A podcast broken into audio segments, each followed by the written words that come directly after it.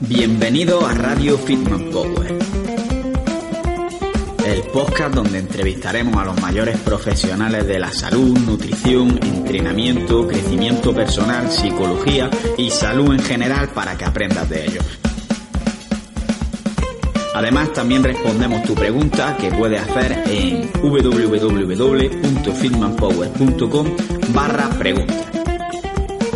Y si todavía no lo has hecho, recuerda que puedes seguirnos en nuestras redes sociales, Instagram, YouTube, etcétera, en todas ellas como Fitman Power. Así que vamos con el programa de hoy. Muy buenas, hijos del hierro, y bienvenidos una vez más aquí a Radio Fitman Power, a un nuevo episodio. Y concretamente se trata de la segunda parte de la entrevista con Jean Sebastián Henao, que viene directamente desde Colombia. Él es fisioterapeuta y muy centrado además en el entrenamiento para corregir ciertas patologías. Y en la primera parte estuvimos hablando sobre qué son los pies valgos y pies varos, qué consecuencias tienen y cómo detectarlos. Y en esta segunda parte vamos a entrar un poco más en cómo tratarlos y prevenirlos. Vamos a hablar sobre qué cosas podemos hacer en el entrenamiento para mejorarlos, qué ejercicios podemos hacer y cómo modificar los ejercicios para que sean más beneficiosos qué hábitos tenemos que evitar y cuáles tenemos que realizar en nuestro día a día para poder asegurarnos de que no tenemos este tipo de problemas. Hablamos también más sobre el calzado minimalista, que ya estuvimos comentando en la primera parte, y después vemos la relación de este tipo de defectos en la pisada con otras cosas como puede ser el valgo de rodilla, los juanetes, el arco plantar, los pies planos o la fascitis plantar. Es decir, hablamos en general sobre su relación con el dolor de pie. Como ya dije en la primera parte, hemos creado hace un tiempo un grupo de Telegram donde estamos los hijos del hierro y hay bastante buen ambiente, podemos hacer quedadas, compartimos contenido y en definitiva nos ayudamos en todo lo que sea posible y la verdad que os recomiendo bastante entrar y podéis acceder a él poniendo en el navegador www.fitmanpower.com barra Telegram y directamente os va a hacer o descargaros la aplicación de Telegram si no la tenéis o os va a dar la opción de entrar al grupo. Así que os espero allí y os dejo con la entrevista.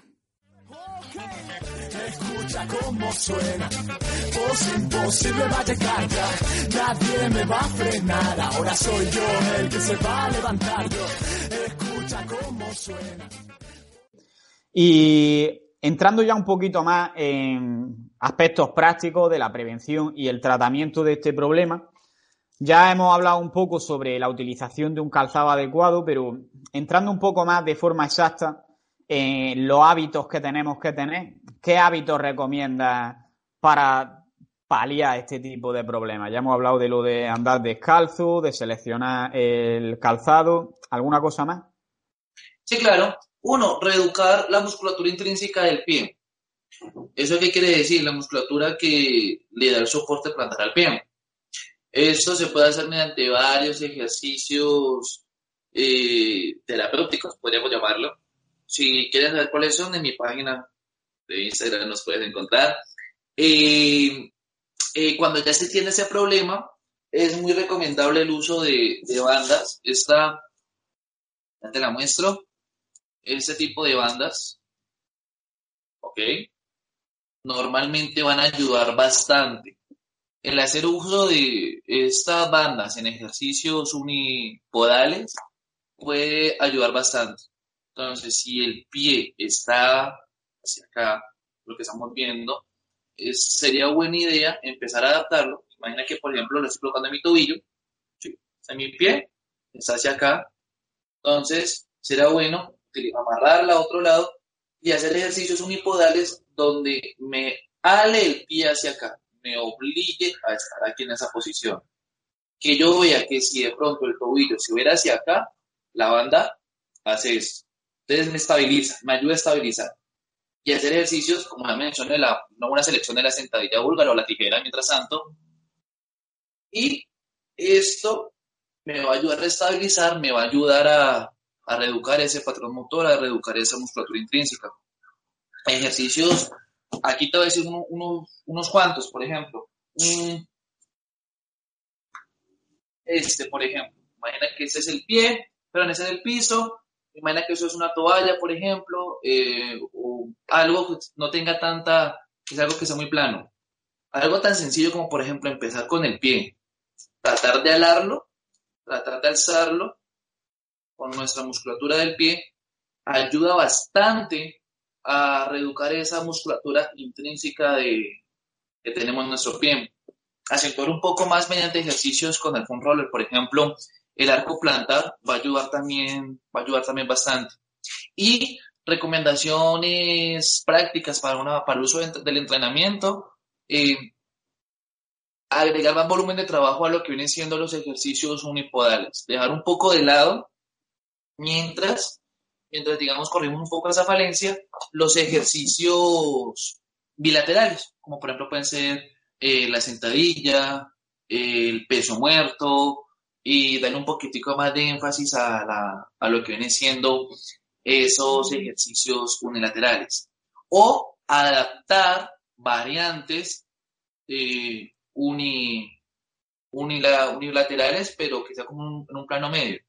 Brett Contreras eh, y Ben Bruno, me gustan mucho los consejos de ellos de la forma B, B stance. La forma B-stand de hacer los ejercicios es una variante en la cual, eh, en la cual es previa a hacer un ejercicio totalmente unilateral, pero todavía tiene los dos pies apoyados. Que no sé si has visto que, digamos, este pie está totalmente apoyado, pero está flexionadito apoyado solamente en la punta. B-stance hip rods, B-stance eh, Romanian deadlift, B-stance squat, entre otras cosas, pueden ayudar también puede ser una buena selección de ejercicios para incorporarlos en nuestra rutina de entrenamiento si no se puede hacer totalmente el ejercicio de forma unilateral. Al menos mientras se corrige o al menos mientras nosotros estamos dándole un principal énfasis a corregir esas desfalencias, los ejercicios de forma unilateral son los más recomendados. Vale, recordemos, recordemos que no hay un, ejercicio mágico, ¿no? O no hay un ejercicio que, que tú vayas a hacerlo y que te genere muchísimos cambios, no. Cualquier ejercicio puede servirte en la medida que lo hagas si modificas las otras variables, intensidad, frecuencia, entrenamiento, etc. ¿Listo? Entonces, para que lo tengamos presente, no es que una persona vaya a dejar de hacer sentadilla y ¡pum! Ya perdí la musculatura de, mi, de mis piernas, no. Eso es como quitamos ese paradigma de las personas. Vale, entonces, en resumen, sería más cantidad de ejercicios unilaterales en piernas y sobre todo si están apoyados, imagino, apoyando el pie en el suelo porque van a tener más beneficio a la hora de entrenar esta estabilización. Utilizar también las gomas tirando para que te ayuden en esta estabilización, es decir, si tienes la inclinación del pie hacia un lado, tirar hacia el lado contrario. Y más allá de eso, pues, por ejemplo, el ejercicio que dices me ha parecido interesante, el de coges cosas, digamos, como si tu pie fuera una mano, coges cosas y levantarlas del suelo, que yo llevo toda la vida haciendo esto cuando se me cae un boli al suelo, la verdad, cuando estaba estudiando. Pero eso es por pereza, eso es por pereza tuya. también, también. Yo, yo lo hacía como entrenamiento. y sí, bueno. No, es mentira, si sabías que era para entrenar. una toalla, una toalla muy buena, una toalla muy buena que, que lo suban y arriba lo tengan ligeramente. ¿Para qué? Para que eso le dé mucha propiocepción a la musculatura de, la zona plantar del pie. Una toalla es idóneo para eso. Vale. Y ahora vamos a entrar un poquito más en ejercicios específicos, pero antes de eso, eh, al final, durante el entrenamiento, es a lo mejor unas dos horas de las 24 que tiene el día. El resto del día, ¿qué cosas debemos hacer y qué cosas debemos evitar hacer para, digamos, perfeccionar estos problemas, corregirlos o prevenirlos? Evitar más que todo, evitar más que todo nuestro día a día. Evitar apoyar todo nuestro, todo nuestro peso sobre un solo lado del pie es importante. O sea, no pararnos de forma de formas impropias, como ya mencioné, el uso de calzado idóneo. También eh, no quedarnos siempre sentados porque tenemos mucha, mucha musculatura a modo general. Eh, movernos más es importantísimo. A lo largo del día podemos, en el trabajo, podemos hacer distintas pausas activas que, pausas activas que nos motiven a que estar moviéndonos. Prácticamente el movimiento es la, es la cura a todo. Eh, incluso los ejercicios, algunos ejercicios de elevación de talón de pies puede ayudar de forma unilateral hacerlos unos 10 minuticos, 5 minutos en el transcurso del día, varias veces también puede presentar ciertos beneficios. Pero más que mm. todo, lo, la mayor cantidad de, de, la solución a ese problema puede darse en el entrenamiento. ya que esto genera mejores adaptaciones eh, a nivel neuromotriz y a lo largo del día la vamos a ir aplicando. Vale, y también ha hablado un poco sobre el calzado minimalista. ¿Puedes entrar un poquito más a hablar sobre esto, lo que sepas, eh, cómo utilizarlo? Voy a dar mi opinión sobre eso. Si bien es, si bien es muy bueno, tampoco es que sea algo que debe usarse para todo tipo de ocasión. Entonces, porque como ya lo hemos mencionado varias veces, el estilo de vida actual nos impide tener un mismo calzado o andar descalzos siempre. Entonces, el calzado minimalista, si bien es una muy buena opción de calzado, si bien no es la mejor para todo. Un caso concreto para, que, para hacerme entender es eh, una sentadilla, por ejemplo. Hemos visto que los mejores zapatos para, para esta pueden ser los, los, los que tienen un taco atrás que mejoran la adaptación flexión. Entonces, saber, saber en qué casos usarlo es como el consejo primordial que le doy a las personas. Lógicamente, siempre va a estar la regla a la, excepción, siempre va la persona que no lo vaya a hacer, pero no quiere decir que porque X o Y persona lo usa para todo y le sirve, me vaya también a servir a mí porque no conocemos el caso concreto. Entonces ahí tiene que haber el principio de individualización. Sería como a grosso modo. Luego también tener en cuenta que, por ejemplo, si una persona lleva corriendo cinco años con un calzado normal que tiene cierto tacón, si de la noche a la mañana pasan a utilizar calzado minimalista para correr, al final va a causarle un problema más grande porque esta persona tiende a tener la musculatura del talón más contraída, tiene el talón de Aquiles más acortado. Al final, si tú le quitas dos centímetros que está acostumbrado a tener de talón, se va a alargar y esto le va a causar dolores y problemas mayores. Entonces, no se podría pasar este tipo de calzado de una forma extrema, sino que habría que pasar de forma progresiva, empezando con a lo mejor zapatos con un tacón un poco más chico, así hasta llegar y ir probando cómo nos sintemos, ¿no? Correcto, pero seamos sinceros, parcerito. ¿Quién se va a poner a medir los centímetros del taco? Es muy poco. La verdad, el 100%, el 99% no lo hará. Seamos sinceros, yo no lo haría, yo no lo hago, vos tampoco lo harías. Entonces, en esa parte, en ese caso concreto, si usted lleva toda la vida corriendo con X zapato, sígalo haciendo. Si no le ha presentado problemas, sígalo haciendo. Y más bien dedíquese a reeducar y a fortalecer sus eslabones débiles a nivel muscular. será más práctico eso. La verdad es que sí, y tú lo sabes. Eh, el consejo que tú das es totalmente cierto. Eso es la derecha, eso es lo que debería hacerse. Pero infortunadamente no lo vamos a hacer con la mayor cantidad de personas no lo, no lo van a hacer. Entonces, si usted lleva toda la vida haciendo X cosa y hasta ahora usted está bien, puede que no sea lo más idóneo, puede que no sea lo más correcto, pero el querer cambiar todo de sopetón va a hacer más daño que bien, la verdad.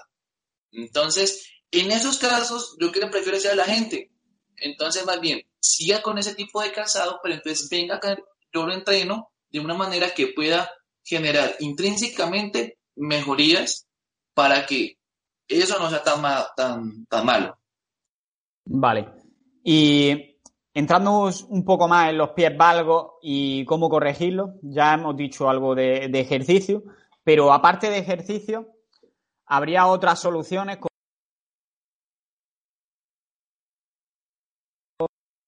¿O puede haber, por ejemplo, algún medicamento que sirva para esto?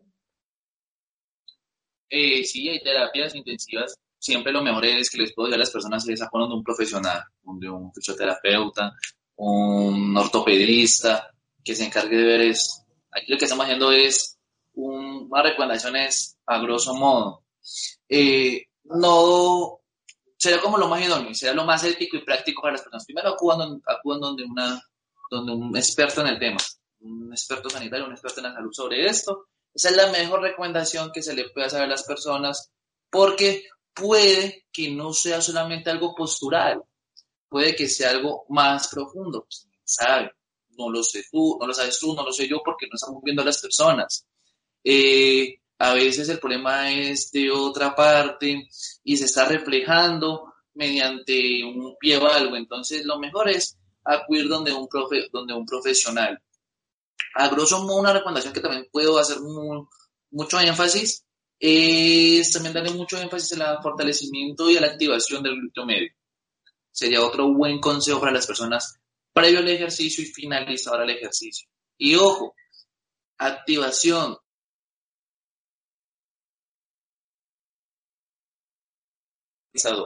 Si bien el típico ejercicio con bandas ayuda a la hipertrofia como tal, no es lo más idóneo para trabajarlo en su totalidad porque estamos omitiendo su función principal. Y una de sus funciones principales es estabilizar. Entonces, si vamos a utilizar, eh, trabajar el glúteo medio, activarlo, pues las bandas ayudan, pero que no se convierta en el bloque principal, sino también utilizar en ejercicios donde su principal función es estabilizar. Estabilizamos el medio, estabilizamos también un poco más, le damos, le quitamos más bien eh, carga al pie y se la pasamos un poquito al glúteo porque a veces no lo hacemos. Mucha, eso es otro problema que me faltó decir, que muchas veces el problema está en el pie, pero porque tiene una sobrecarga, porque le toca estabilizar lo que no está haciendo el glúteo medio. Entonces, es una buena también recomendación que le doy a las personas. Vale, y para trabajar el glúteo medio, en el vídeo sobre, los vídeos sobre valgo y varo de rodilla, ya hablamos bastante sobre esto, así que podéis ir allí, pero ¿hay alguna diferencia en cuanto al trabajo más recomendable? No, es la misma, es la misma, la verdad.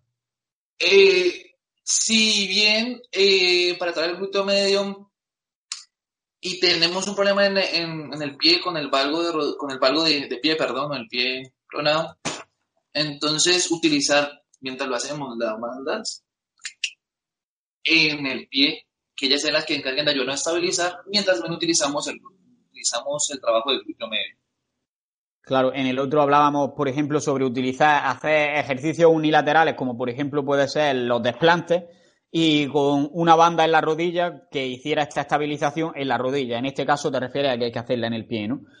Y algunos, algunas recomendaciones más en cuanto a qué ejercicio ya hemos dado algunas ideas básicas, pero algunos ejercicios concretos que se puedan realizar para corregir este problema. Y también dime, que no te lo he preguntado y al final sé que la gente lo va a preguntar, si se puede corregir o una, o una vez que aparece únicamente se pueden paliar los daños que puede hacer. Eh, sí, se puede corregir. Totalmente, se puede corregir. Todo dependerá también eh, la velocidad con la cual se va a corregir. Dependerá todo eh, de la cantidad de tiempo que hayamos tenido ese problema y de la gravedad del mismo. Y de lo que vamos a hacer de ahí en adelante. Porque si vamos a seguir haciendo cosas que impidan que la total recuperación, pues el daño va a seguir ahí siempre. Por ejemplo, yo cuando en terapias a las, a las mujeres trato de quitarle los tacones, los tacos, los tacones, zapatos de oficina. ¿Por qué? Porque eso simple y llanamente va a seguir acentuando el problema no lo va a tener. Y, y, ejercicios concretos, pues creo que ya los he mencionado, he mencionado la mayoría, ya los que harían falta, ya son muy específicos y pues ya no los, pues digamos que no lo daría porque pues ya depende del grado de la persona y depende ya mucho del concepto de individualización. Lo que, lo que yo he dado es como el concepto muy general, ya lo que seguiría depende de lo que te tu fisioterapeuta o tu doctor de confianza. Claro que no tiene sentido ponernos aquí a decir ejercicios específicos porque va a depender de cada caso particular. Pues yo creo que no hay ya muchas dudas sobre el tema de los pies valgos, así que si te parece bien vamos a pasar a los pies varos, ¿no? Eh, yo supongo, por intuición, que los pies varos van a ser lo mismo que los valgos, pero al contrario, es decir, que apoyamos más en la parte externa. ¿Me estoy equivocando? Correcto. Es correcto, también se como pie supinado y todo, desde causas, desde causas, ejercicios para corregirlos, todo viene siendo prácticamente casi lo mismo, solo que para la parte contraria. El por qué normalmente ocurre, eh, perdón, las consecuencias de lo que puede ocasionar esto, eh, ya las he mencionado antes, pero digamos que si bien el pie va a ir hacia la parte externa sobre el talón y sobre el meñique, la rodilla va a ir hacia adentro, por lo general.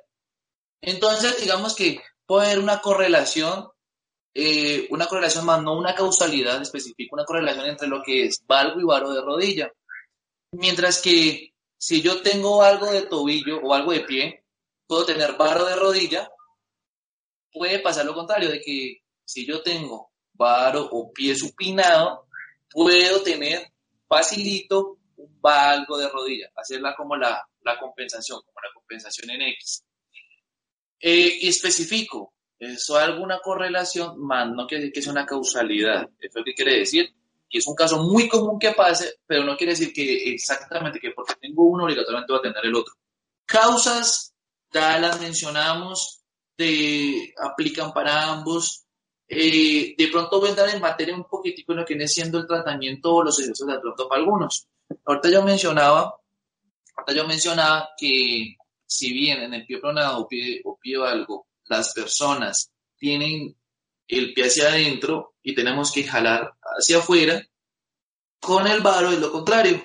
Tenemos el pie hacia afuera entonces lo que hacemos es jalar hacia adentro, que me obligue a que todo el pie esté apoyado hacia adentro. Por cuestión de tiempo, es que yo mencionaba esto, porque pues sería más o menos casi repetir lo mismo que, repetimos ahorita con la parte del valgo de rodilla. La diferencia prácticamente en dónde va a radicar en la distribución del peso corporal en el pie. Va a ser la distribución del peso corporal. Y algo muy importante es que normalmente, por estadística, un pie varo es más común que un pie valgo debido a la aparición de lo que se conocen como juanetes. ¿Sabe qué es un juanete, cierto? una malformación. Por si... Sí, una, malformación, una malformación en el, normalmente en el dedo pulgar, en la articulación del dedo pulgar, donde una protuberancia externa y hay un enrojecimiento de esta, y por lo general se presenta en el caso de las personas que tienen a acostumbrar a juntar los dedos, a juntar los dedos. Eh, es muy común en el caso de las mujeres debido al mismo uso de tacones o de zapatos que son más pequeños del pie y estos tienden a juntar mucho los dedos. Normalmente la aparición de juanetes también prolifera mucho la aparición del el varo de rodilla, perdón, el varo de pie, debido a que ese mismo juanete impide, impide por sí anatómicamente que el pie pueda estar completamente apoyado en el, en el último tazo, que es el pulgar. Entonces, de por sí te va a mandar el pie hacia gira de forma externa. Entonces, si yo me doy cuenta que poseo juanetes, lo más probable es que también posea un varo, un varo de pie. Eh, si bien hay ejercicios, hay ejercicios que ayudan bastante en, en, la corrección de los juanetes, también depende del grado de estos. Hay veces que incluso hay unas pequeñas plantillas que lo a separar los dedos y cuando, es a y cuando se está detectando apenas a temprano, a temprano aparición de estos, puede ayudar a corregirlos. Pero en la mayoría de los casos los juanetes son tan pronunciados que sí toca, digamos, hacer una especie de, de, operación para poder eh, eliminarlos, ya que esos vienen acompañados de, de, cierto dolor. Si bien en algunos casos puede que no sea necesario y puede que mediante ejercicios específicos de la musculatura intrínseca del pie pueda ayudar al fortalecimiento de estos, es muy común, casi un 50-50 de que sí se necesite cirugía porque normalmente en el caso de eso lo que se hace es hacer una limación o cortar ligeramente ese huesito extra. Y pues eso ya estamos hablando de algo óseo. Entonces, sí sería importante ver esta, evaluar esta situación, qué tan grave puede, qué tan grave nos está pasando. En esos casos sí tenemos que ir donde un ortopedista para que nos diga, porque pues en estos casos ya toca hacer un trabajo conjunto de un, de un ortopedista que nos trabaje, que nos haga la operación y de un adaptador físico. Entonces, uno de los, de los causales, resumidas cuentas de esto, puede ser también la aparición de lo que se conoce como juanetes, debido a que eso nos va a dar inestabilidad en, nuestro, en nuestra planta del pie. Eh, vale. Y ahora que hablas de los juanetes, otras cosas que me gustaría hablar de si están relacionados con este tipo de problemas, pie valgo y pie varo, sería el tema de los pies planos y el arco plantar. ¿Tienen alguna relación con este tipo de patología? Claro, cuando el arco plantar no es tan pronunciado, va a generar de por sí mayor descompensación y mayor inestabilidad en el pie. Eso hay que tenerlo presente. El arco debe estar completamente, debe estar en una posición justa, ni muy excedido, pero tampoco inexistente porque puede generar una total, una total desbalance en el, en el pie. Entonces sí hay relación. Pie plano, de por sí, va a generar más inestabilidad en el pie. Eso te no presente y si genera inestabilidad, por lógica te vas a ir más hacia un lado o hacia el otro y puede generar una de estos pies largos, pie planos. Pero pues no vamos a entrar tanto en detalle en el pie plano porque eso nos daría para otro tipo, para otra entrevista completa. Vale. Y ya... hacer? ¿Y qué le vamos a hacer más adelante? Sí, sí, claro, siempre van, van a quedarnos. Tenemos muchos temas tú y yo por hablar. Pero por último, en cuanto a relación entre lesiones, etcétera, ¿todo esto tiene algo que ver con la típica fascitis plantar? Sí, están relacionados correcto, están muy relacionados debido a que ella también puede generar más rigidez en la musculatura intrínseca del pie, si tiene relación. Pero pues como te digo, son temas que ya estaremos a entrar en detalles más, más adelante. Pero sí, sí tiene correlación, más no causalidad. Vale, pues entonces lo dejamos para pa próximas entrevistas y voy a pasar a hacerte las preguntas típicas de, de final de podcast y lo primero, ¿Quieres comentar algo que, no te haya preguntado? No, hasta ahorita lo hemos abarcado todo. Hasta ahorita lo hemos abarcado todo. Vale, creo que además lo hemos hecho de manera. Que ha quedado... Y bastante, además, la ha explicado muy bien y se ha quedado de, una forma muy didáctica que creo que cualquier persona puede llegar a entenderlo, aunque sean temas complejos. Así que enhorabuena por ahí. Quiero que muy en cuenta eso, muy claro de eso.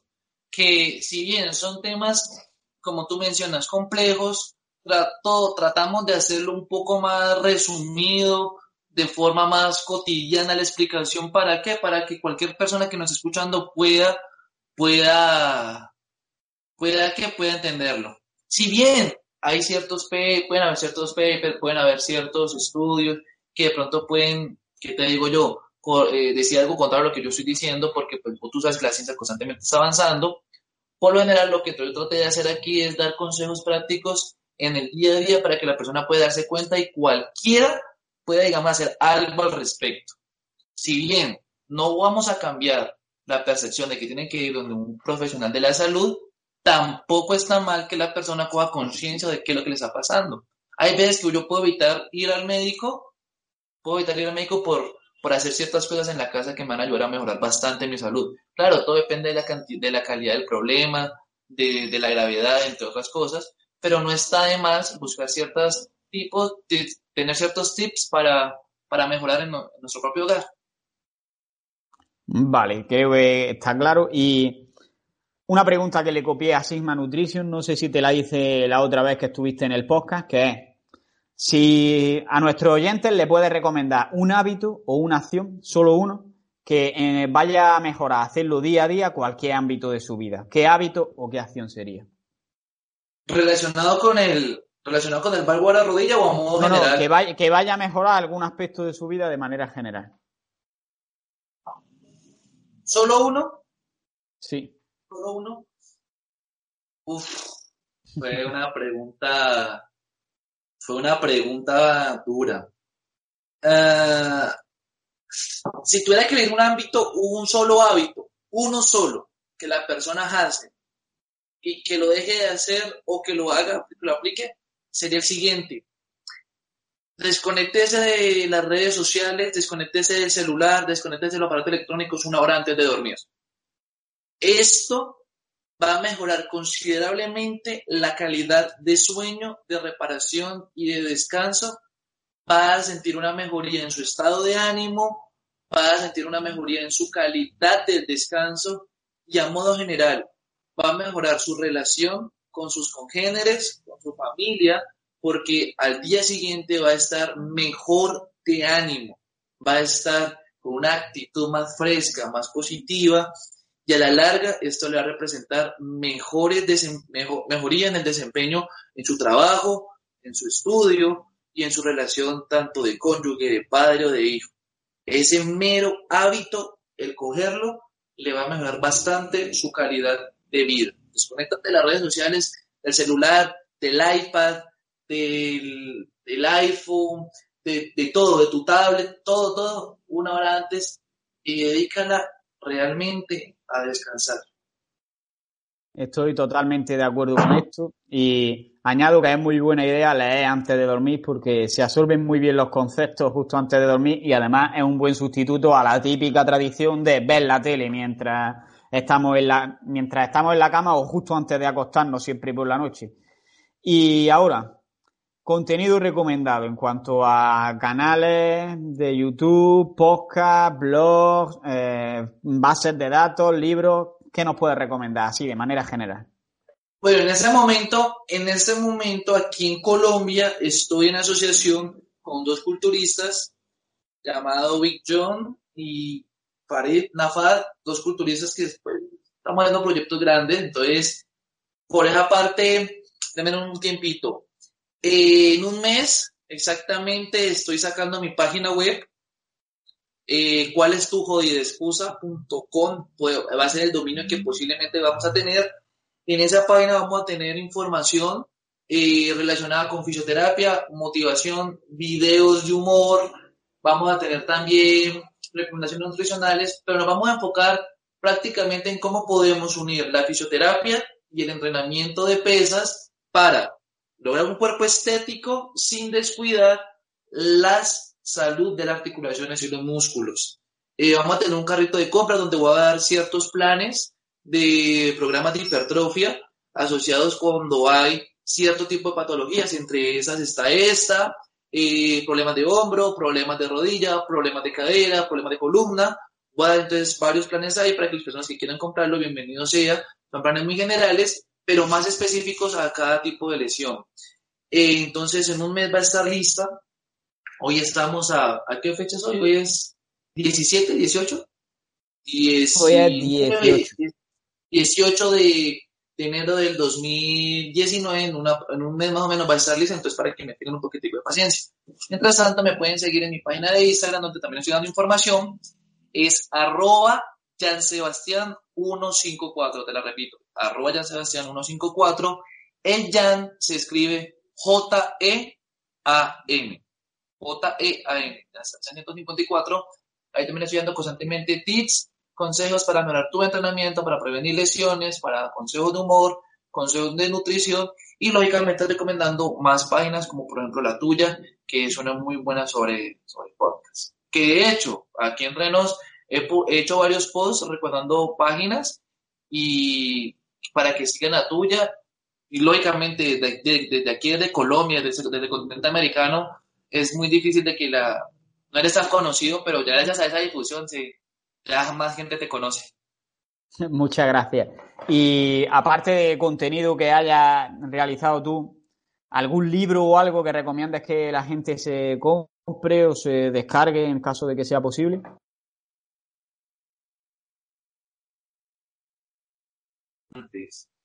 Eh, con respecto a lesiones. Eh, sobre cualquier temática, es decir, pueden ser sobre estos temas o sobre cualquier otro. Puedes hablar sobre este tema y añadir algunos que a ti te hayan gustado especialmente. Medicina aplicada, Medicina aplicada al deporte del doctor Fabián Ríos es un muy buen libro que recomiendo bastante. Fisiología y fisionomía del entrenamiento me gusta mucho. Y ahorita estoy leyendo un libro desarrollado por el por el, por el entrenador de powerlifting argentino, donde entran varios, varios campeones mundiales, Ezequiel Costa.